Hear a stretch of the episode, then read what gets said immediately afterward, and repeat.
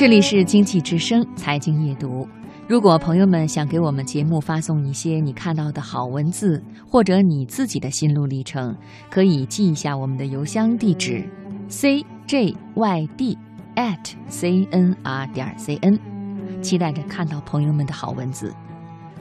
调查显示，在所有人当中，老板应该是比较不幸福的人群之一。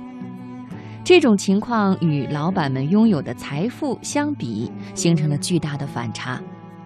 为什么拥有优越物质条件的老板们反而难以获得较高的幸福感呢？为什么他们更难得获得持续的幸福感？这背后的原因非常值得关注。幸福力书籍的作者研究发现，一个人之所以没有另一个人幸福，除了先天基因条件的差异之外，主要是受思维、行动和环境三大因素影响。接下来的职场故事，我们就分享一篇文章：老板，你为什么不幸福？首先，思虑过度，想不出幸福。经营企业需要与各种各样的问题打交道。伴随企业发展，新的问题更是层出不穷，甚至出现大起大落、关门倒闭也在所难免。面对种种难题，如果老板们想不通，总是思虑过度，自然就会觉得很痛苦。思虑过度的老板通常具有以下特征：一是不愿意接纳现实，总是怀念已经过去的美好时光，或者总是期盼着理想化的未来。唯独不愿意珍惜当下时光，二是瞻前顾后、左思右想、遇事犹豫不决、当断难断、回避躲避，常常陷入现实的矛盾中不能自拔，很难产生积极的情绪。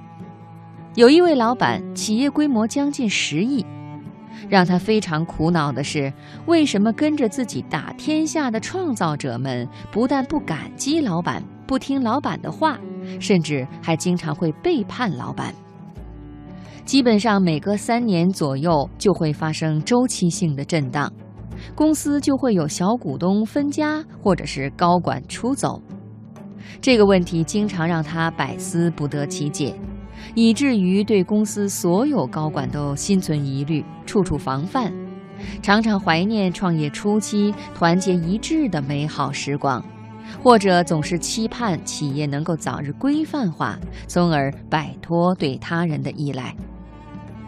其实，对于任何一个人来说，一件事情是好是坏，往往不在事情本身，而在于人们如何去认识，在于思维的方式和看问题的角度。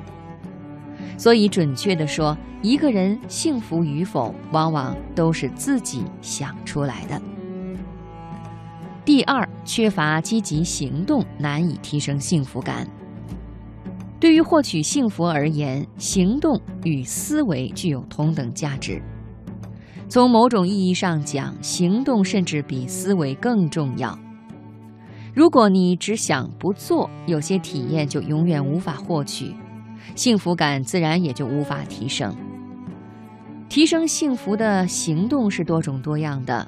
而且每一个人呢都是效果不一样的，但是经过专家研究和反复实验，有些行动对于所有的人来说都具有良好的幸福感提升功效，比如感恩的行动、培养和发掘兴趣的行动、追寻目标的行动等等。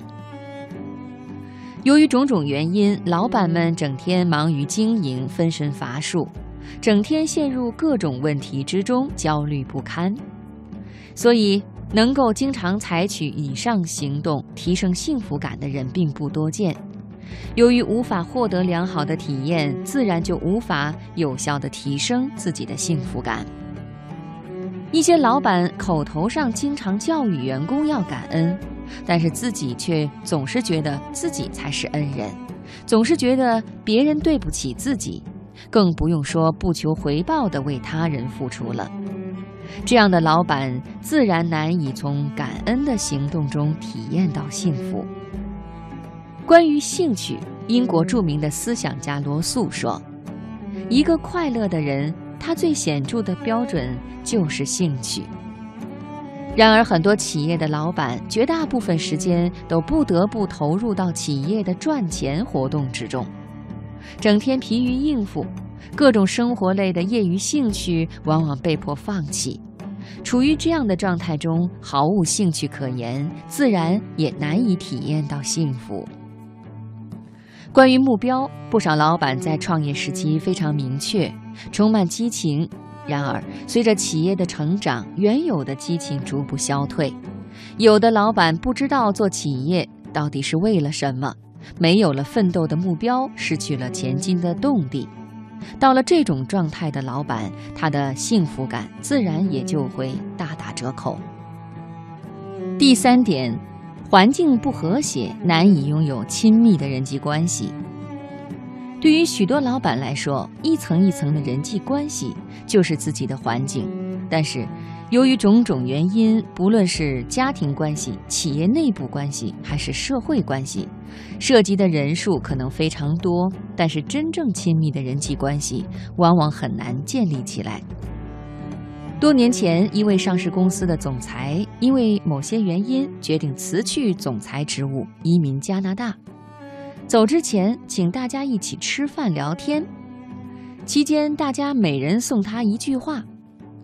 我随口说了句：“当没人给你鼓掌的时候，就自己给自己鼓掌。”没想到此话一出，他竟然沉默了很久。过了一会儿以后，他沉重地说：“想一想，真的很让人伤感。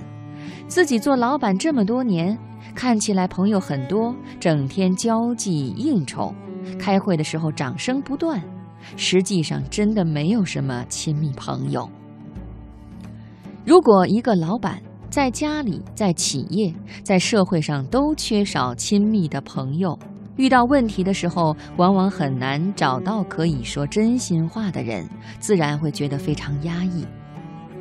一个缺少亲密关系，从而缺少归属感的人，往往很容易产生负面的思维方式，自然也就不太愿意积极的行动，从而难以体验到幸福。而一个无法通过积极行动体验幸福的人，很难发展出亲密的关系，产生积极思维的可能性也会大大减少。一个思维负面的人，发展亲密关系和积极行动的可能性自然也不会大。要想做一个幸福的老板，不妨对照以上三大原因进行自我反省，看看问题到底出在哪里，可以从哪里入手来提升自己的幸福感。